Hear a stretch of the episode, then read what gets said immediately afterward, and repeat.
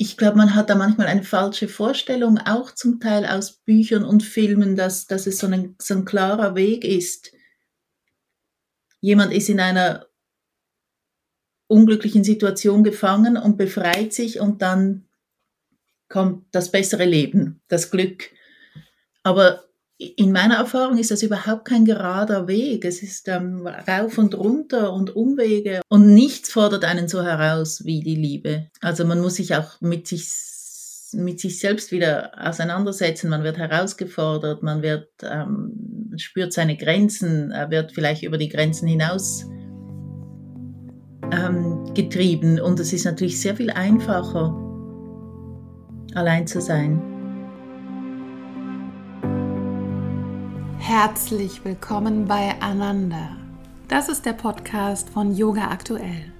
Ein Podcast für deine Glückseligkeit, für das Glück, das durch deinen Körper fließt, für den sinnlichen Genuss, der dich über den Körper hinausführt, mit Inspirationen für deine Yoga-Praxis auf der Matte, in der Küche, bei der Arbeit und in Beziehungen. Wir inspirieren dich mit Mikropraktiken, Gesprächen, Klängen, Worten und Interviews. Ich bin Julia Johansen und führe dich durch den Ananda Podcast. Zu Gast in dieser Episode ist die Schriftstellerin Milena Moser.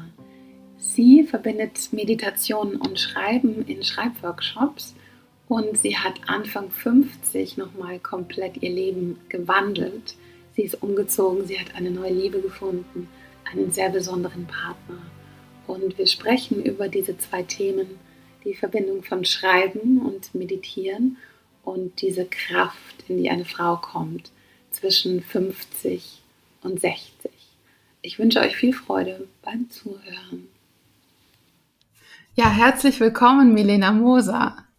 Danke, ich freue mich. Ja, ich freue mich auch, dass du bei uns bist. Wir haben uns vor mehr als zehn Jahren schon mal getroffen, live.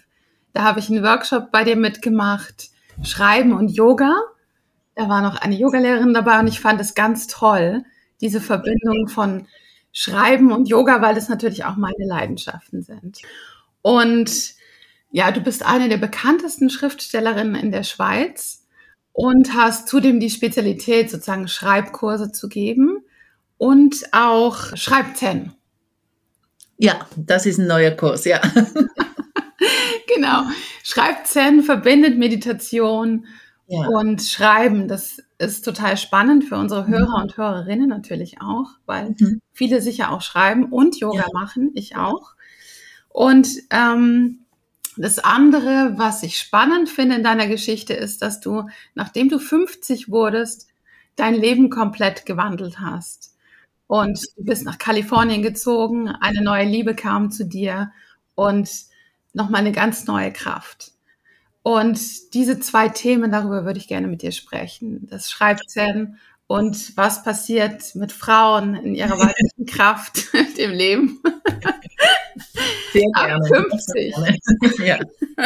Meine Mutter hat immer gesagt, das Leben einer Frau beginnt eigentlich erst mit 50. Und ich glaube, das hat mir auch geholfen, dass irgendwie keine Angst vor 50 oder vor dem Alter zu haben, sondern mich eher irgendwie, irgendwie darauf zu freuen, immer schon. Ja, ich habe gedacht, es wird leichter und so war es dann auch. Ja.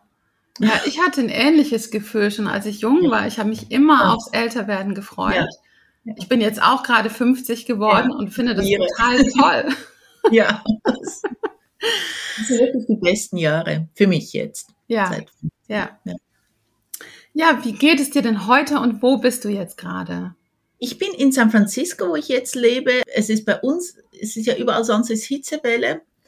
Ähm, San Francisco ist auf drei Seiten von Wasser umgeben und darum ist bei uns ohnehin im Sommer immer neblig, was viele Touristen dann nicht wissen. Die dann sieht man dann so verfroren in notfallmäßig gekauften Faserpelzjacken über die Fisherman's Wharf stolpern. Und jetzt ist es bei uns noch kälter als sonst. Also ich sitze hier im Pullover und mit Schal. Mhm. Ja, bei uns ist es kalt. Ja, und wie lange meditierst du schon? Und welche Form von Meditation praktizierst du? Also bei mir hat das mit, mit dem Yoga eigentlich begonnen. Da war ich ähm, 6, 36, als ich das erste Mal als absoluter Couch Potato eine Yogastunde besuchte. Also, äh, was bin ich jetzt? Äh, 59, 23 Jahre. Ich hatte, aber das war damals einfach so ein Teil der Yogastunde. Im Nachhinein bin ich sehr dankbar dafür, weil ich mit der Zeit gemerkt habe, das ist überhaupt nicht ähm, immer quasi inbegriffen, dass am Ende noch zehn Minuten Meditation sind oder so. Meine erste Yogalehrerin hat mir mal gesagt, weil ich so, ich bin ausgerechnet in eine Ashtanga-Yoga Stunde reingestolpert und das war für mich als Couch Potato körperlich unendlich überfordernd eigentlich. Und sie hat mir mal gesagt, Yoga heißt in unbequemen Situationen ausharren zu können, einfach sitzen bleiben, weiteratmen. Und das ist ja irgendwie für mich auch das, ähm, das Tolle an der Meditation. Äh, ich bin dann später, was war das? 2006 vielleicht, 2006, 2007, als ich wieder in der Schweiz lebte, war ich, ähm, habe ich eine Yoga-Lehrerin gefunden, die rein zufällig auch ein Zen, eine Zen-Lehrerin ist. Und dann bin ich über sie in die Zen-Meditation quasi reingerutscht. Ich habe mir das nicht so bewusst ausgesucht, das war einfach da. Und das mache ich jetzt seit, was sind das, 13 Jahre, 15 Jahre? Äh, meiner Lehrerin zufolge bin ich ein Zen-Baby. Mhm. Deswegen heißt dein Kurs auch Schreib Zen, natürlich. Ja, ja. Und den Kurs mache ich mit meiner Lehrerin zusammen, weil ich bin ja nicht, es gibt ja zum Beispiel ähm, Natalie Goldberg, die ähm, vielleicht nicht zufällig auch in Santa Fe lebt, wo ich auch eine Zeit lang gelebt habe. Die ist Zen-Lehrerin und Schriftstellerin und verbindet das beides in einer Person. Ich bin nur Schriftstellerin und Zen-Baby und ich merke einfach, wie, wie sehr die Meditation mein Schreiben nochmal befreit hat und wollte das irgendwie in eine Form bringen. Aber für, die, für den Zen-Aspekt brauche ich jemanden, der, ähm, äh, der das auch unterrichten darf. Also ich, ich spiele mich da nicht als ähm, Hobbyguruette auf. Ja, das ist ja auch total inspirierend, dann zu zweit sowas anzubieten ja. und aus zwei Quellen zu schöpfen sozusagen. Ja. Ja. Und inwiefern hat die Meditation dein Schreiben befreit? Wie, kann, wie würdest du das beschreiben?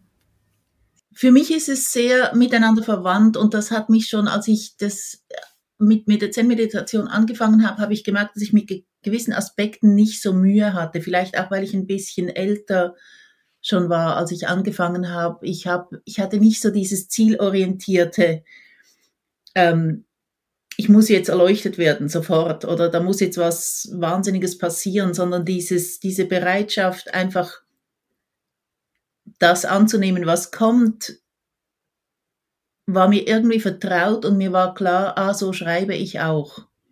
Ich setze mich jeden Tag hin und schreibe und auch wenn ich mitten in einem sagen wir jetzt in einem Projekt bin, in einem Roman und eigentlich das Gefühl habe, okay, jetzt müsste die Figur, weiß ich, ähm, ihre Koffer packen und gehen und es drängt sich etwas ganz anderes aufs Papier, dann lasse ich das zu. Auch wenn es nicht das ist, was geplant war. Und wenn ich auf dem Kissen sitze und am liebsten gern ähm, inneren Frieden und Erleuchtung finden würde und stattdessen irgendwelche Adriano Celentano Schlager in meinem Kopf rum endlos spulen, dann akzeptiere ich das. Okay, das ist im Moment da los. Und so habe ich sehr früh eine Verbindung gefunden zwischen diesen beiden Dingen und habe dann einfach gemerkt, dass sich das wie so gegenseitig befruchtet. Also meine Schreiberfahrung hilft mir, das Zen nicht so ähm, nicht so ernst zu nehmen im Sinn von nicht nicht zu viel davon zu erwarten, sondern einfach zu machen, diese Haltung einfach setz dich einfach hin und mach's. Die ist beim Schreiben auch so und die ähm, die Bereitschaft, das zulassen, was kommt, die hat sich nochmal, ähm, da ist nochmal ein, ein, ein riesiges Fenster aufgegangen. Ähm, die, das Konzept von Monkey Mind, du siehst, ich habe hier meinen Affen tollen Affen in der Schreibstube.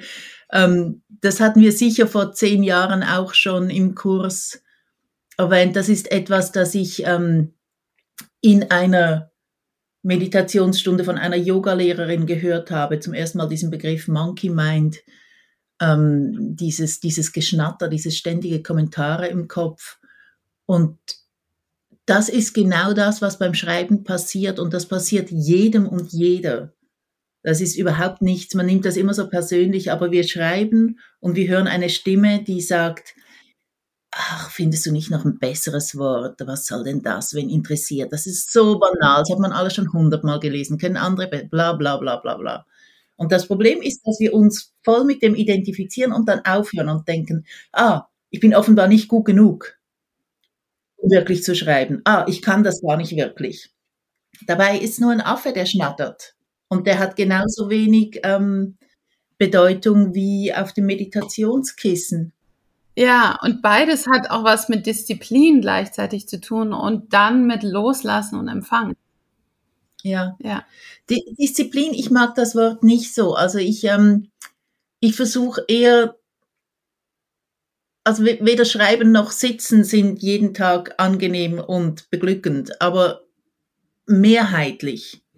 Und ich versuche es eher so zu sehen, als ähm, wenn du sagst, ah, ich gönne mir ein Schaumbad, ah, ich gönne mir meine Schreibzeit, ich gönne mir meine Zeit auf dem Kissen, äh, eher so wie ein, ein, Geschenk an mich selber. Also ich will das nicht schönreden, es ist nicht immer nur einfach. Ich finde gerade auch die Meditation manchmal, ich erinnere mich in, in Krisenzeiten, manchmal saß ich auf dem Kissen und du kannst überhaupt nicht ausweichen. Und ich dachte manchmal, kann ich mich nicht einfach betrinken? Wäre das nicht einfach? Aber irgendwie wäre das Resultat vermutlich nicht dasselbe. Also dieses, ähm, dieses Training im Aushalten, das ist für mich die Meditation, dieses Aushalten von Gefühlen, ähm, Gedanken, Erinnerungen, ähm, die man meint nicht aushalten zu können, um zu merken, ich sitze, ich atme, ich sitze, ich atme, das heißt, ich lebe noch. Beim Schreiben ist das ganz ähnlich. Talent ist keine messbare Größe, aber ich denke, was jeder braucht, der ernsthaft schreiben will, ist die Fähigkeit auszuhalten, dass wir nicht immer wissen, was dabei herauskommt, dass wir nicht wissen, ob es gut ist oder nicht gut, ob es ankommt oder nicht ankommt und da, da hilft mir die Meditation enorm. Beim Schreiben und auch beim Leben, im Leben allgemein. Ja, weil dann einfach der Kanal sich öffnet und es beginnt zu schreiben. Wenn Ganz man, genau. Wenn man diese Urteile weglässt. Ja. Ja. ja. ja. Und dann beginnt es zu atmen, auch in der Meditation. Ja. Ja. Ja. Und das ist so schwer. Ich glaube, es gibt nichts Schwierigeres. Wir sind mit diesen Urteilen gedrängt, wie, ich weiß nicht, wie Obelix im negativen Zaubertrank. Das ist so tief in uns drin, dass, äh, äh, aber man, ich glaube nicht, dass meine Erfahrung ist, dass das geht nie wirklich ganz weg, aber man kann lernen, das nicht zu ernst zu nehmen. Mhm. Also ich habe drum auch den Affen im, in meiner Schreibstube als Erinnerung. Naja, die sind immer da, die gehen nicht weg, aber die halten dich nicht vom Schreiben ab. Mhm. Ja, genau, das ist das Entscheidende. Und in deinem Kurs Schreib Zen, den du jetzt auch online anbietest, ähm, was passiert da? Was bekommt man da? Ähm, man bekommt eine ganz kurze Einführung in die Zen-Meditation, auch um ein bisschen die ähm, die Hemmschwelle ähm, abzuschleifen, dass, äh, oh, Meditation, äh, muss ich da irgendwie heilig sein oder so. Es ist eine ganz einfache ähm, Übung, bei der man einfach die Atemzüge zählt. Ähm, meine Lehrerin äh, Kokio Wildi ähm, erklärt das so ganz einfach und irgendwie pragmatisch und dann erzähle ich, wie man das miteinander verbindet. Also ich, äh, ich empfehle eine tägliche Schreibzeit mit einer täglichen kurzen Meditation zu verbinden, dass du, bevor du dich hinsetzt zum Schreiben, auch wenn es nur fünf Minuten sind, meditierst, um, um dich von diesen Vorstellungen zu lösen, was passieren wird, wenn du dich hinsetzt und schreibst, weil du dann bei der Meditation schon die Erfahrung machst, okay, äh, Vorstellungen, Vorstellungen erfüllen sich nicht. Oder Kommentare sind einfach da, okay.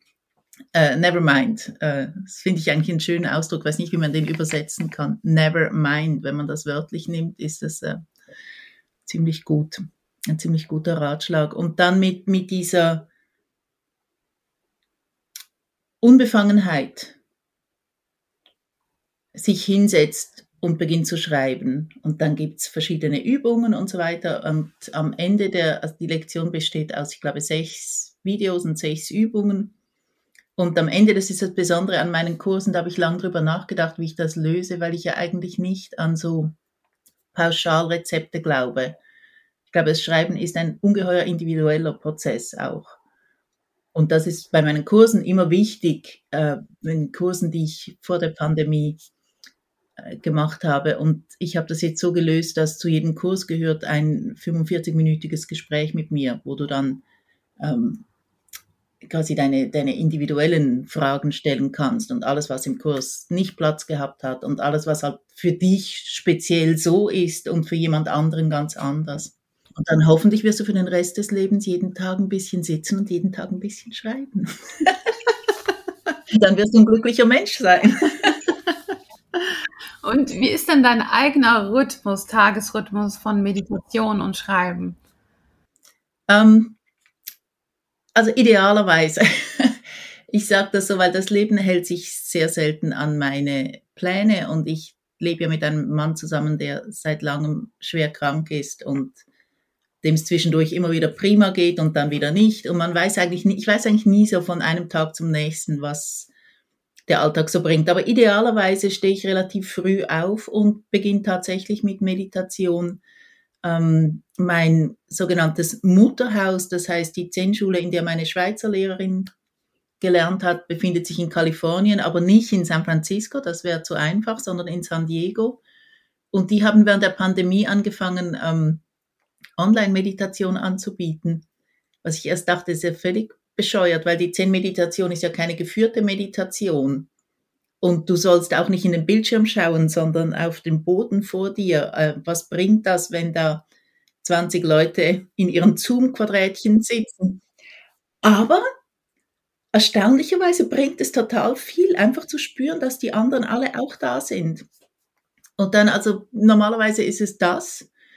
Ähm, nein, normalerweise der Tag beginnt damit, dass ich die Katzen füttere. Aber dann äh, Meditation und dann ähm, Frühstück schreiben, ähm, idealerweise morgens. Ich schreibe nicht länger als vielleicht zwei, zwei Stunden intensiv pro Tag.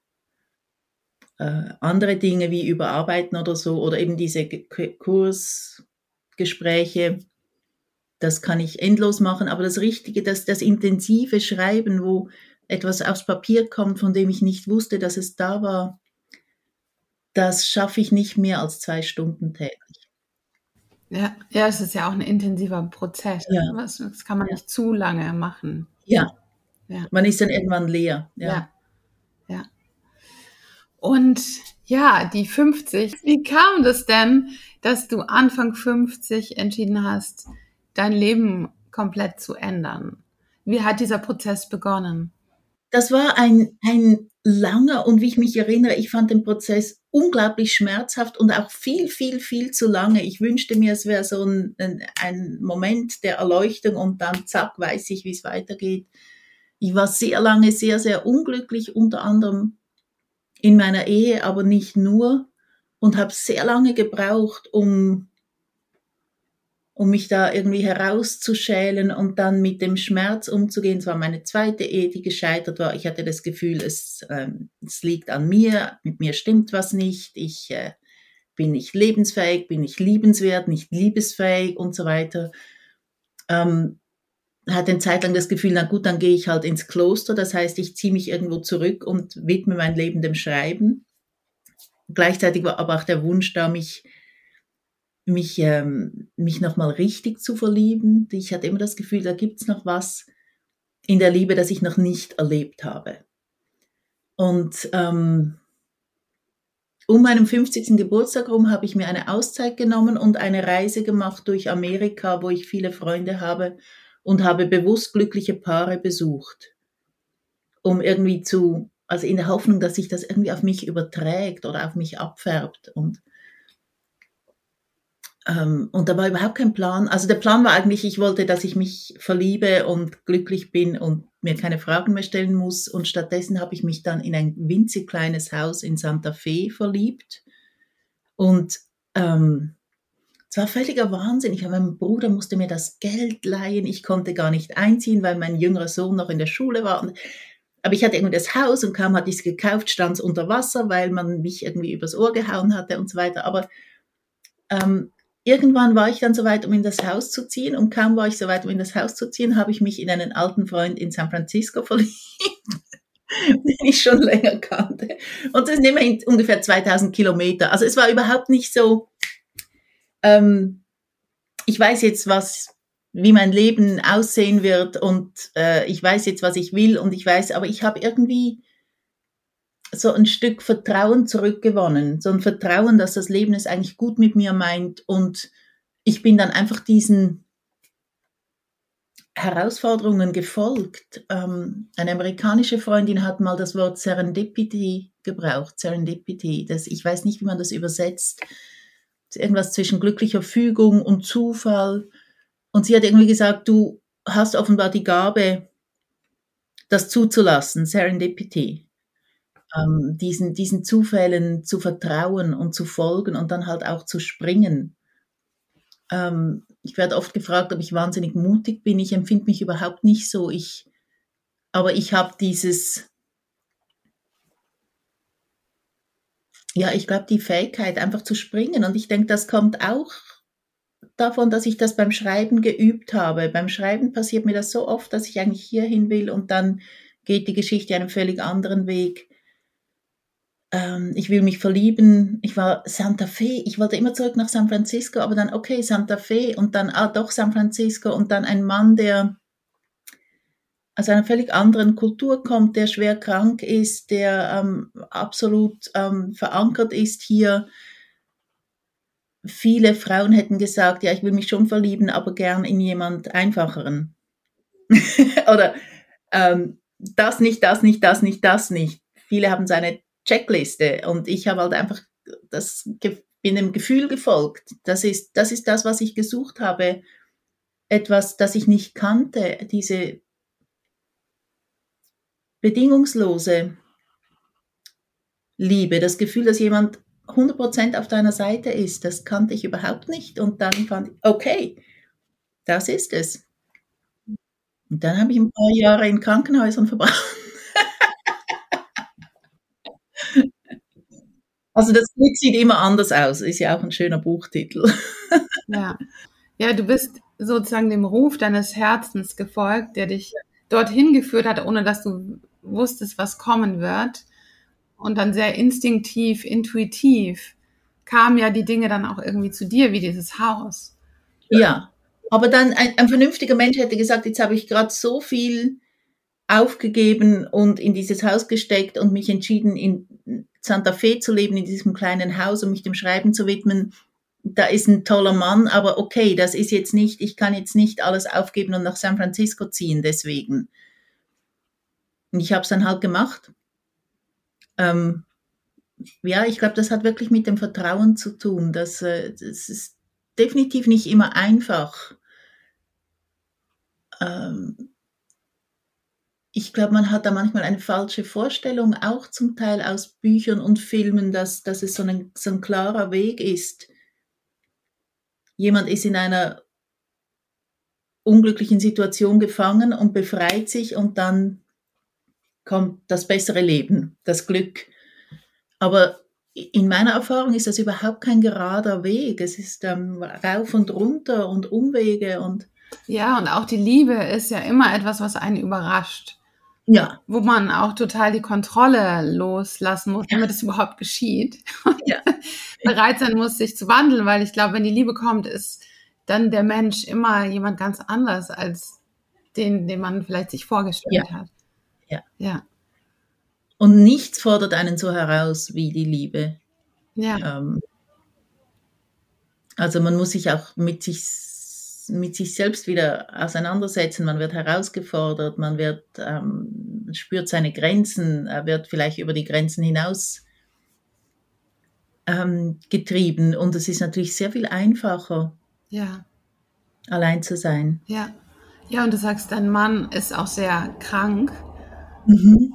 Und aber du lernst auch viel von ihm. Ja, sehr viel von ihm, ja. Ich habe gelesen von dir, dass du gesagt hast, du bist so glücklich jetzt wie noch nie in deinem ja, Leben. Das stimmt, das ist absolut so. Und Victor ist der, der lebenslustigste Mann, den ich je kennengelernt habe und der am wenigsten jammert obwohl er am meisten Grund dazu hätte. Aber äh, ich habe Freundinnen, die mich hier besucht haben, die sagten dann zu mir, ich habe gemeint, ein Mann sei krank.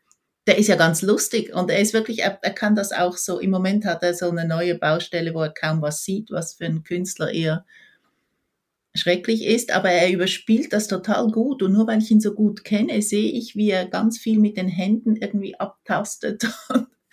aber wenn jemand ihn nicht kennt, denkt er, ah, der funktioniert doch prima, der kocht sogar.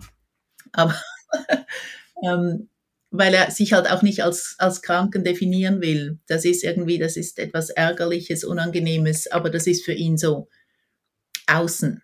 Das ist nicht seine Essenz. Er identifiziert sich nicht mit seinen diversen Krankheiten. Und das macht für mich natürlich auch sehr, sehr viel einfacher. Er hat mir auch mal gesagt, ganz zu Anfang, missbrauch mich nicht, um deine um, um dein Ding nicht durchzuziehen. Missbrauch mich nicht als Ausrede. Ich fand das unglaublich hart. Mhm. Aber es hat einen Punkt getroffen, weil es ist eine große Versuchung, wenn man mit so jemandem zusammen ist, dann ist wie die, die Lebensaufgabe ist klar. Ich kümmere mich jetzt um diesen Mann, den ich liebe. Und dann kann man ganz viel auf die lange Bank schieben. Damit befasse ich mich nicht. Das entscheide ich jetzt nicht. Ich muss ja für Victor da mhm. sein. Und das hat er sehr früh erkannt und gesagt, nicht mit mir. und hättest du oder hast du die Tendenz, dann in dieses sich kümmern hineinzugehen ja. und von dir selber wegzugehen? Absolut, absolut. Ich bin so eine, ähm, ich weiß nicht, ob das überhaupt stimmt, aber meine Mutter hat mir mal gesagt, mein Name bedeutet ähm, die Liebende, Milena, die Honigsüße oder die Liebende, I don't know.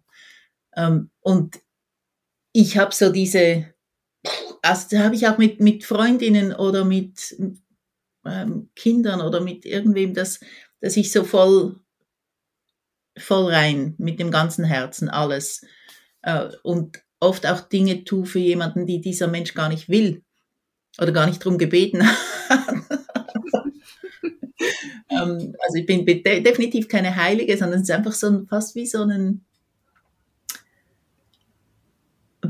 ein bisschen streng gesagt ein Automatismus, dass ich liebe dich, also schmeiße ich dir alles hin. Mhm. Und vielleicht findet der andere, ui, Hilfe, was soll ich mit all dem? Ja. Aber das ist so mein, ähm, mein Modus und die Beziehung mit Victor hat mir extrem geholfen, mich da zu überprüfen, weil er auf der einen Seite dazu einlädt und sehr oft ist es so, dass ich meine Pläne über den Haufen werfe. Bei unserem zweiten Date, als ich ihn das zweite Mal in San Francisco besuchte, hatte eine Hirnblutung. Und natürlich habe ich dann meinen Rückflug verschoben, Buchpremiere verschoben und alles, um, um da zu sein. Völlig klar, es gibt Situationen, da muss man nicht fragen, aber es gibt andere Situationen, wo es einfach so automatisch wäre. Und da ist er sehr, sehr streng mit mir. Droht, ich weiß nicht, wie oft er mir schon mit Scheidung gedroht hat. Wenn du das auch sagst, dann lasse ich mich scheiden. Okay. Es ist sehr, sehr weit. Oder wenn er das sieht, oder? Ja. Ja. Ja, er ist ein sehr, er ist sehr, er ist Tolteken, mexikanischer Indigener und extrem stark in seiner Kultur verwurzelt, aber ohne dass irgendwie, also es ist nicht so ein Hobby-Schamane, der jetzt dir sagt, ähm, manchmal, vor allem zu Anfang hat mich das auch ein bisschen frustriert, weil ich gern, ich, ich hätte gern eine Weisheit, die ich noch nicht kenne, äh, oder eine Lösung oder so, aber es, äh, das macht er überhaupt nicht, sagt, das ist meine Kultur, ist nicht deine, musst du gar nicht wissen. Aber ich sehe, wie er lebt und ich lerne dadurch sehr viel. Und ähm, etwas, das ähm, in der toltekischen Kultur wichtig ist, ist das Leben nach dem Tod. Also die Tolteken haben keine Angst vor dem Tod, weil sie sich vorstellen, dass nach dem Tod wird es erst richtig fantastisch und toll. Und alles, was du aus diesem Leben mitnehmen kannst, sind Freundschaften, Lieder und der Duft von Blumen. Und das ist etwas, das ich oft sehe, wenn ich jetzt mit Leuten zusammen bin, Leute, mit denen ich mich gut verstehe, die haben genau diese Affinitäten, ob sie Tolteken sind oder nicht, oder je davon gehört haben oder nicht.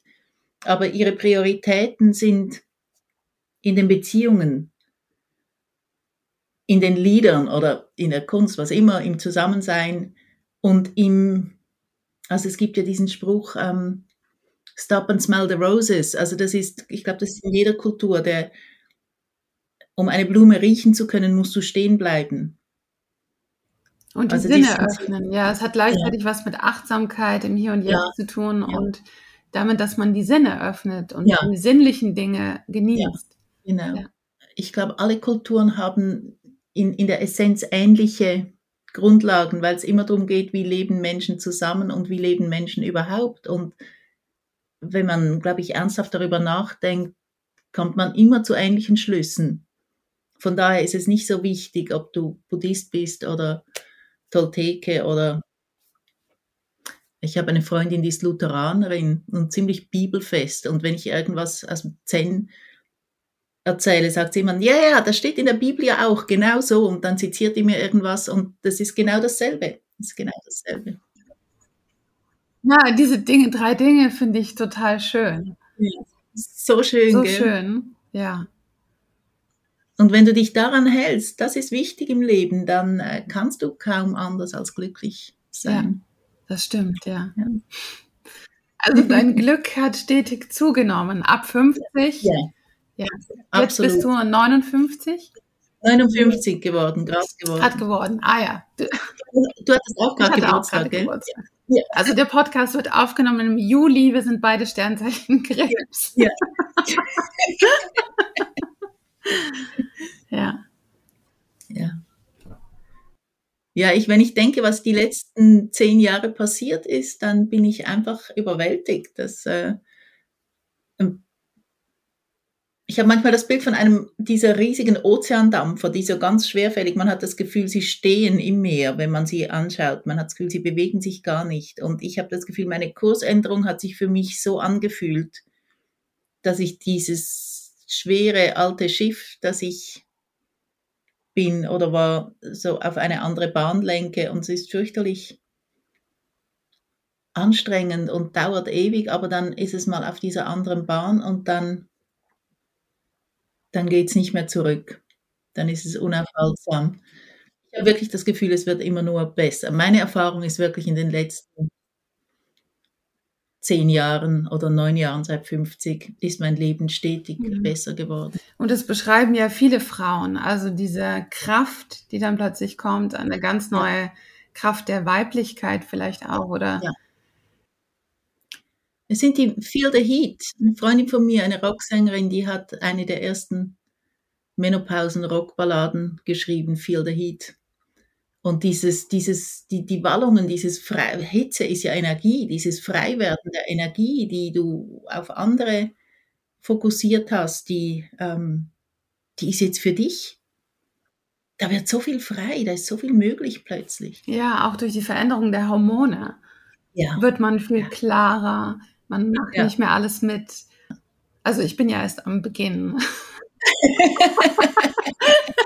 du kannst mich sowas von freuen. Aber ich freue mich wirklich und bin total du hast gespannt. angefangen. Ja. und was würdest du sagen, was ist der Unterschied zwischen um die 50 und kurz vor der 60 oder jetzt Ende 50? Wenn du das vergleichst. Ich habe das Gefühl, von ähm, Ernten. Also die, ich glaube, so meine große Lebenskrise hat so Ende 40 begonnen und sich dann so bis Anfang 50. Es waren so ein paar ganz schwere, aber wichtige Jahre und auch abenteuerliche Jahre und Jahre, in denen ich sehr viel Kraft gespürt habe, von der ich nicht wusste, dass ich sie habe. Und jetzt ist es mehr so, ähm, ich habe zum Beispiel ist mir kürzlich bewusst geworden, ich habe mich sehr viel, ich mag mich sehr viel besser als früher. Ähm, auch äußerlich, obwohl ich objektiv ähm, vor mich hinzerfalle, wie alle anderen auch, ähm, und ich mache kein Botox und solche Sachen, aber ähm, ich, ich schaue in den Spiegel und habe so ein Gefühl, ah, da bist du ja. Und nicht so, das, äh, das ist nicht. Ähm, und auch in der Art, wie ich, ähm, wie ich bin, wie ich lebe, wie ich manchmal, wie ich Fehler mache, wie ich Dinge nicht erledige, wie ich ja, mir Dinge vornehme und dann doch nicht schaffe. Ich habe so ein Wohlwollen mir gegenüber und so, so, so eine gewisse Nachsicht. Und ich finde, ach, Milena, machst du schon gut. ähm, nach dieser unendlichen Strenge der früheren Jahre. Und das hat auch, um 50 hatte ich noch diese, so ein bisschen diese Gnadenlosigkeit. Also es muss jetzt vorwärts gehen mit der Veränderung, du musst jetzt endlich glücklich sein. Ich habe irgendwie das Glück verfolgt wie ein entlaufenes Pferd oder sowas. Komm zurück! Und äh, so geht es natürlich nicht. Und jetzt habe ich sehr viel mehr, ähm, ich bin sehr viel entspannter. Mhm. Ja. Ich habe mir eine jüngere Freundin gesagt, ist um die 30 er gesagt, du bist so weise. Habe ich gesagt, ich bin nicht weise, ich bin nur älter. Bin der done that, das ist alles. Ich, ich weiß einfach, dass man diese Dinge übersteht und am anderen Ende wieder rauskommt. Ich habe gelesen, ähm, dass du dich auch wieder verbunden hast mit der Elfjährigen in dir oder mit der Pubertät. Ja. Und mir geht es ähnlich. Ich habe auch ja. das Gefühl, dass Dinge aus der Zeit, als ich Mädchen war, zurückkommen zu mir. Mhm. Und ja. dass es eine Verbindung gibt zwischen den Wechseljahren und der Pubertät. Ja, absolut. Ich meine, es ist eigentlich ganz einfach, wenn du, also ich weiß nicht, heute ist es vielleicht früher, aber zu meiner Zeit war so elf, zwölf, beginnt es mit den Hormonen und dann plötzlich ist alles, was du vorher wolltest, ist irgendwie über, wird irgendwie verdrängt von diesem Jungs oder Mädchen oder was immer, aber ähm, Liebe, Liebe, Liebe, Liebe. Sex, Sex, Sex, Fortpflanzung, Fortpflanzung, Gefallen, Gefallen, Gefallen, Gefallen, das ist quasi das biologische Programm und das Gefallen wollen, das wahrgenommen werden wollen, dass viele Frauen beklagen sich, ah, mich schaut niemand mehr an. So what? Also was, was, was ist es für ein Wert, ob ich angeschaut werde oder nicht? Was, was, was sagt das über mich aus? Überhaupt nichts. Ähm, und mit den Wechseljahren lässt das so ein bisschen nach. Und man, wie du es beschrieben hast, du kommst wieder mehr zu dir und du kannst irgendwie da anknüpfen. Mit elf sind Mädchen, viele Mädchen sind absolut unbesiegbar. Die können sich alles vorstellen. Ich werde Präsidentin der Welt. prima Ballerina, Herzchirurgin. Und dann plötzlich kommt nur noch das, ähm, ich, ich, will gefallen, ich will Model werden, ich will ähm, Influencer werden oder was immer man heute will. Aber dann, dann lässt das wieder nach und dann kommt wieder das, was vorher da war. Hm. Ja, ja, das, was die Hormone machen, ist erstaunlich. Ja, ja. ja. Ja. Und es ist ja auch, also ich meine, wir haben ja das biologische Programm, das ist halt nun mal so, aber man muss sich dem nicht ganz unterwerfen. Mhm. Und der Prozess der Wechseljahre, was würdest du sagen, wann haben die begonnen, dann schon bevor du 50 wurdest und wie, wie lang? Ja, ich, ich hatte es nicht so schlimm. Ich hatte vor allem diese Wallungen, die fand ich sehr zum Teil manchmal sehr extrem mühsam im Sinn von auch ein bisschen peinlich. Aber ich hatte eben, ich hatte diese Freundinnen, die schon ein bisschen vor mir dran waren und, und diese diese Rockballade Feel the Heat, Feel the Heat, Everlasting Menopause, das war so, ich hatte fast so das Gefühl, ich werde jetzt in diesen coolen Club aufgenommen. Also ich habe das weder gefürchtet noch, ähm, äh, noch wahnsinnig drunter gelitten, das nicht mehr schlafen können. Und es sind halt Dinge, die, das, ich nehme das halt einfach so hin und denke, na gut, dann lese ich mehr in der Nacht oder habe ich mehr Zeit zum Lesen, wenn ich nicht schlafen kann. Ähm, ich erinnere mich, dass mir mal die Frauenärztin mit so einem mitleidigem Blick gesagt hat, sie haben keine nachweisbaren weiblichen Hormone mehr im Blut.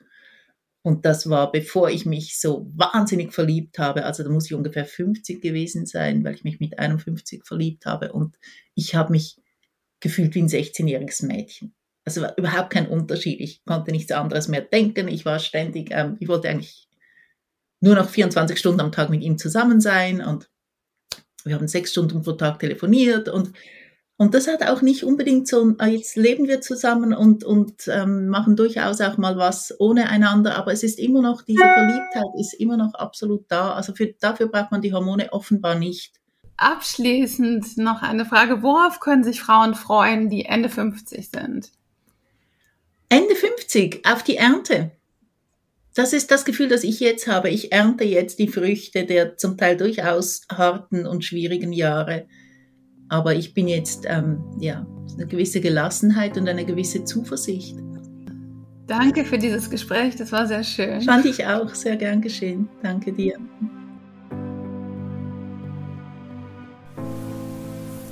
Ich danke euch für euer Zuhören und wenn euch dieser Podcast gefällt, empfehlt ihn gerne weiter an eure Freunde, gebt uns Bewertungen, schreibt mir persönliches Feedback und ihr findet mehr Infos und viele tolle, spannende Artikel auch auf unserer Website Yoga aktuell und folgt uns auch gerne auf den Social Media Kanälen